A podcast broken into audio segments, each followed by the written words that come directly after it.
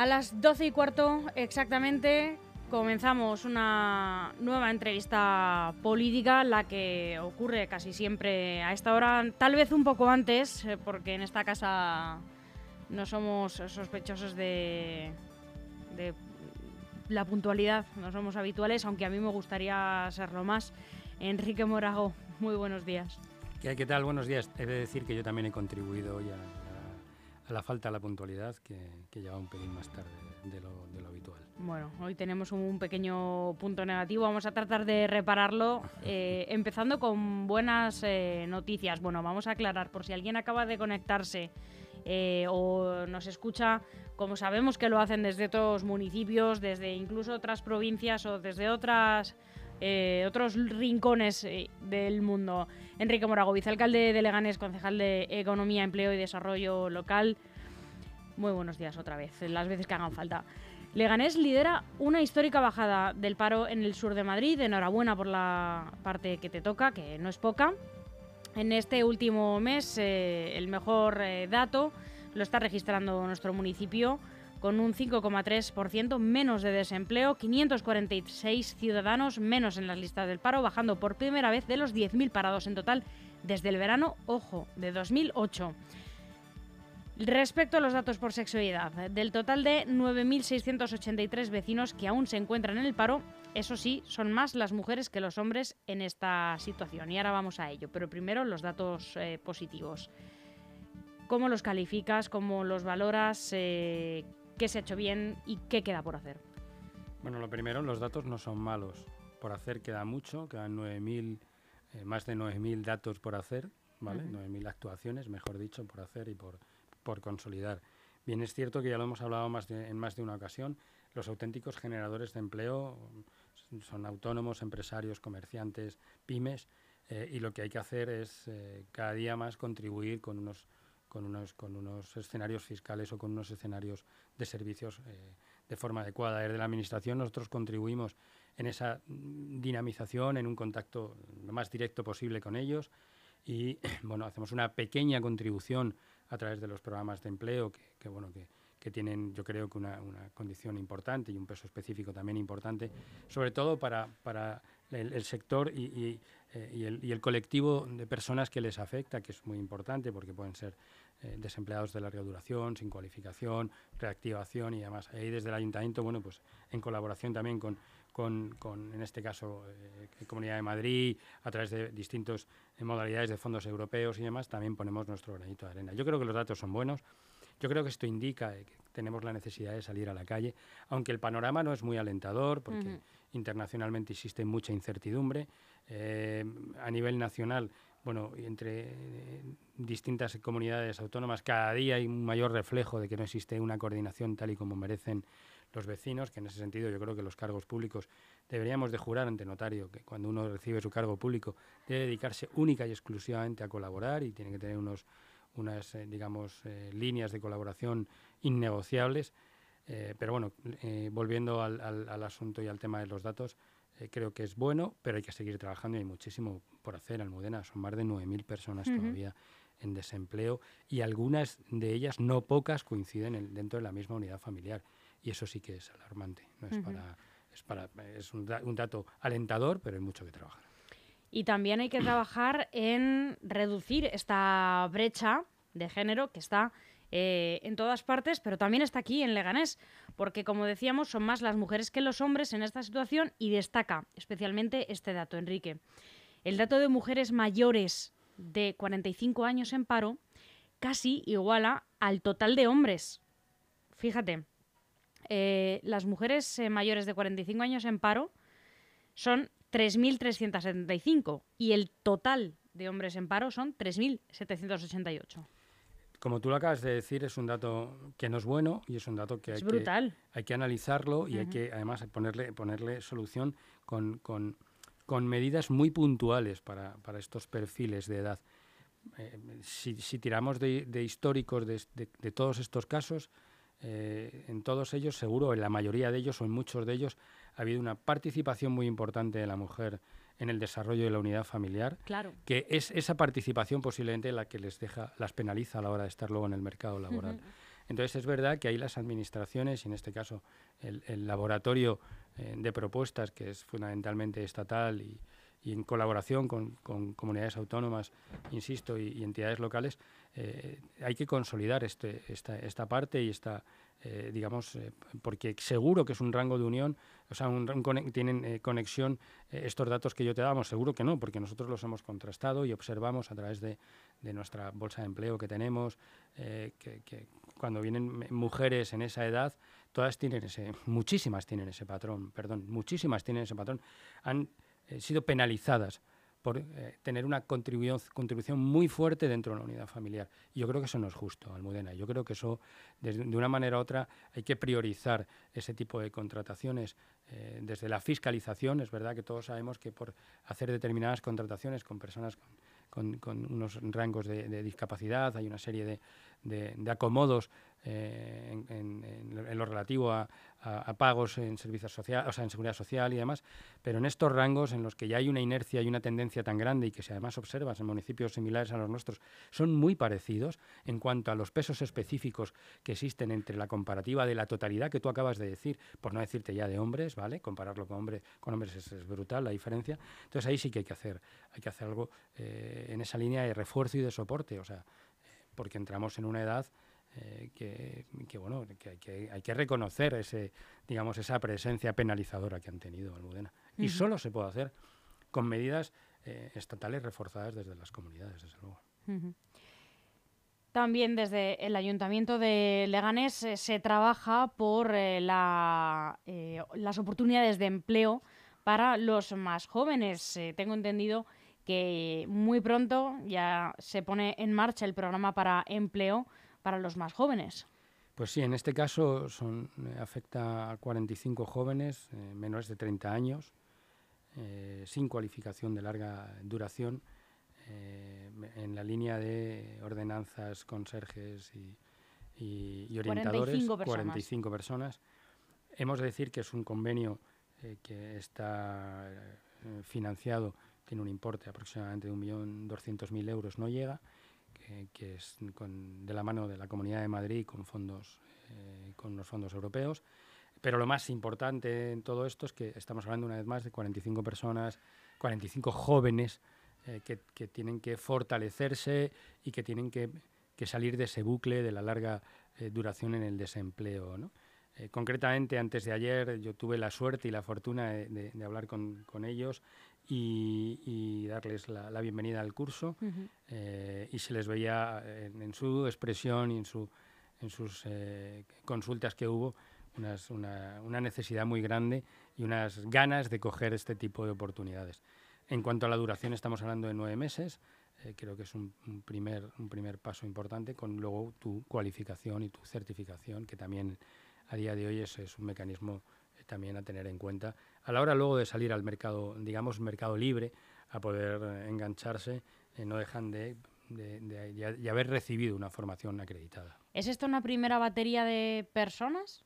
Sí, luego, luego en, breve, si, todo va bien y, las personas eh, estamos trabajando a tope y me consta que las distintas áreas que afectan al ayuntamiento también están a ello y, y luego las personas que cada día yo pido más que tengan corazón y sean sensibles a la hora de agilizar eh, los últimos trámites de todo esto sean conscientes de que esto afecta no a, no a incompatibilidades entre afinidades de profesionales, sino eh, que, afecta fundamentalmente a personas que lo necesitan en unidades familiares en donde en, en, muchas, en muchos casos eh, no, no, son uno ni dos los miembros de la unidad familiar que están en desempleo.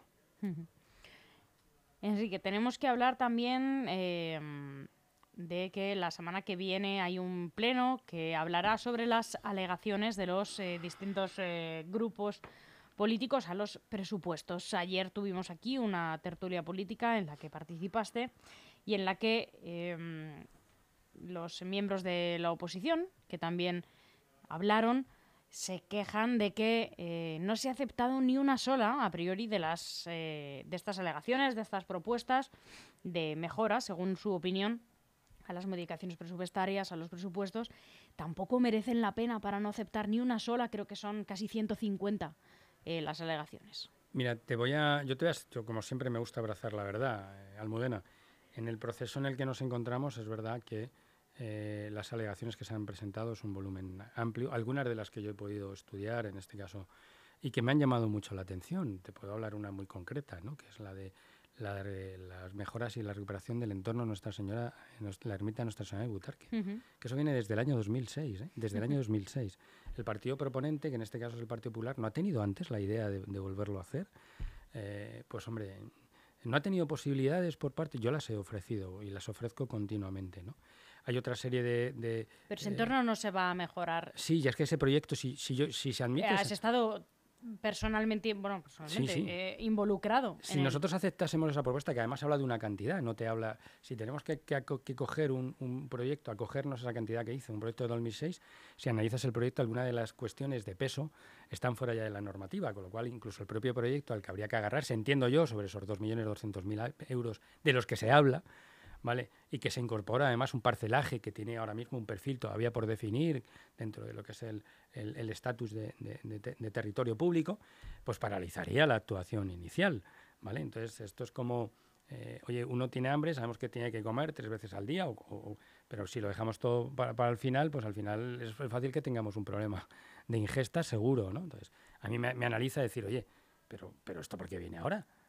¿Esto por qué no lo hace? Desde el 2006 no me lo puedo creer porque el, me consta que en aquel entonces era Pérez Ray, intentó eh, el equipo de gobierno hacerlo, pero insisto, por unos perfiles de unos terrenos eh, colindantes que hay ahí, pues tenía una lectura un poco distinta, pero, pero no ha habido posibilidad en otros presupuestos. Y en los presupuestos del 2000, de los famosos presupuestos del 2014, aquellos que fueron declarados como fueron declarados. Pero oye, ¿por qué no? ¿Por qué no se, se presentaron modificaciones en el 2011, 2012, 2013?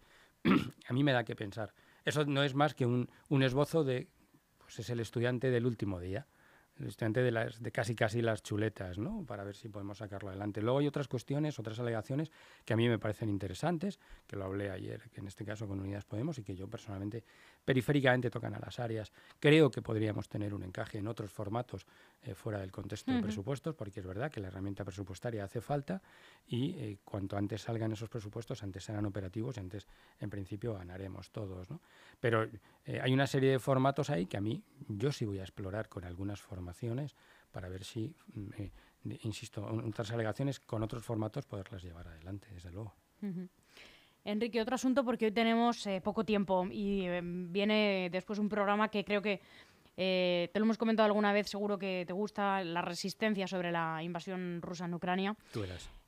arranca en nada la Semana del Medio Ambiente y a mí me gustaría saber si desde las delegaciones de las que te ocupas se acompaña de alguna manera eh, hacia una transición sostenible a las empresas que todavía no lo son. Es algo de lo que se habla mucho ahora, ¿no? Las empresas necesitan ir avanzando, ¿no? Hacia una eh, esta transición, ¿no? De ser más sostenibles, eh, generar menos residuos en cualquier ámbito. también eso les facilita acceder a algunas subvenciones, etcétera, etcétera. Pues mira, nosotros tenemos eh, planificado desde hace ya tiempo también al amparo, o sea, eh, un poco dependiendo de, este, de esto, la aprobación final de los presupuestos, una subvención de 165.000 euros que afecta eh, directamente, está recogida al amparo de la consolidación de, la sostenibilidad en, fundamentalmente en hostelerías y comercios, ¿vale? Es cierto que tenemos continuas reuniones, sobre todo con los colectivos industriales. En el último pleno hablé de un dato que es una realidad.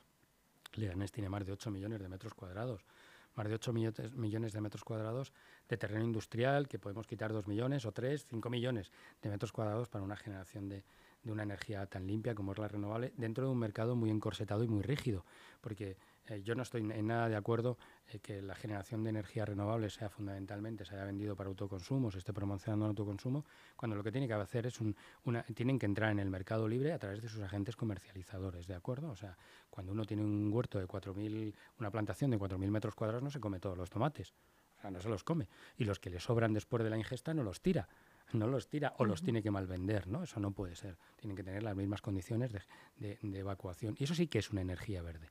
Eso sí que es una energía verde. Esto es como una vez que poníamos un, un, poníamos un ejemplo, en este caso a través del camino del, del, ganado vacuno. No, mira, pero en los pastos, entre los árboles, estás, es ecológica al 100%. ¿Ya? ¿Y dónde la vendes luego? pero la vendo en Japón. ¿Y hasta Japón cómo la llevas? ¿Dando pedales o en un avión?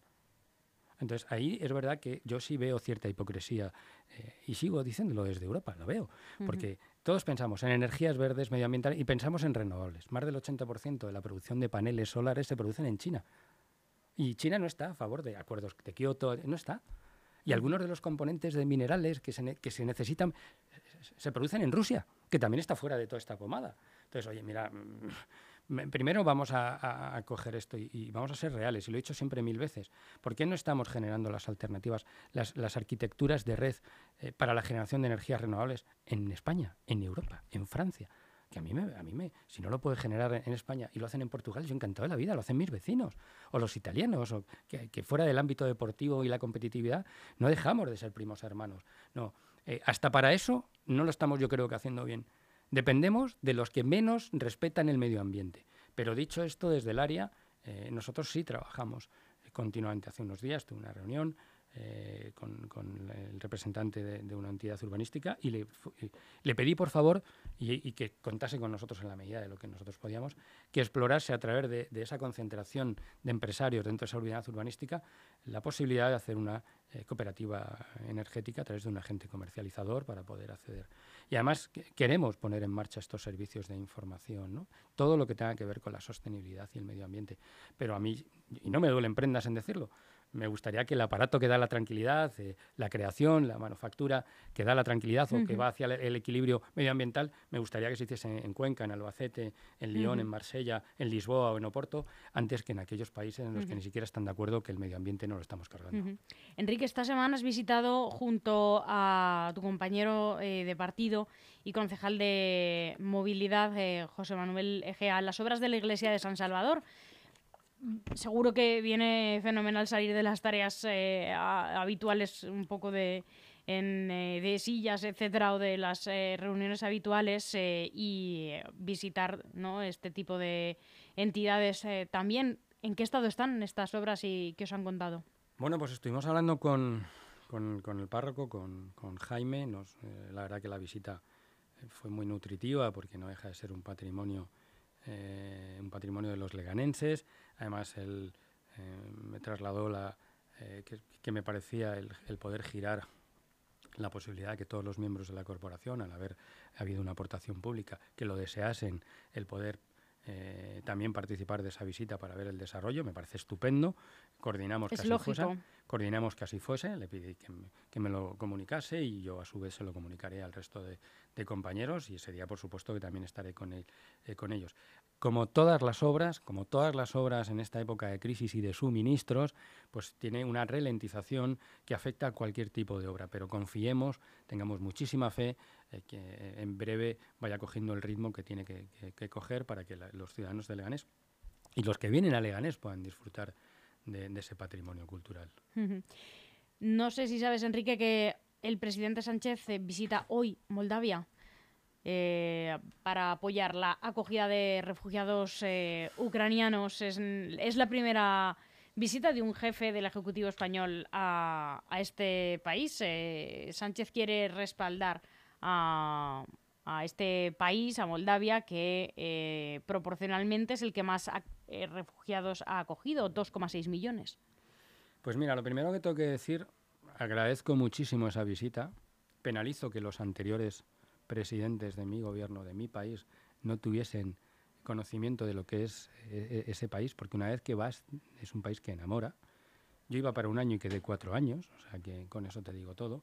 Es un país que necesita mucho de Europa y Europa necesita mucho de él, porque no se encuentran países eh, tan humildes y tan sumamente cercanos como, como, la población que hay en ese, en ese país, igual que lo hay en, Ucrania, porque son poblaciones que han sufrido mucho cambios políticos que les han penalizado muchísimo y lo que están es deseosos de, de, poderlos contar cuál es su historia, que es una historia maravillosa, y donde además eh, yo recuerdo en la época en la que yo estaba allí, eh, que en, términos, para que te hablemos, en términos, por ejemplo, eh, agrícolas, en muchísimas de las eh, actuaciones que se hacían eh, tenían una, eran muy restrictivas con pesticidas, herbicidas, entonces eran productos que tenías que consumir prácticamente en el día.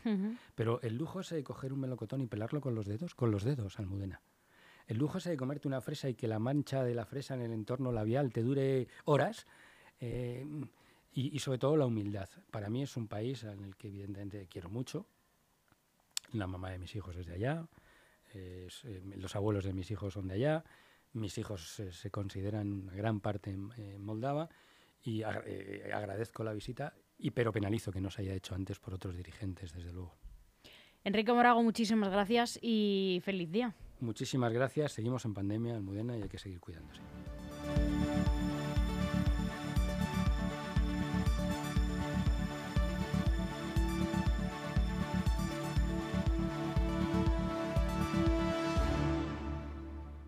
¿Todavía no sabes qué harás cuando los niños acaben el cole? Apúntalos al campamento de verano del Club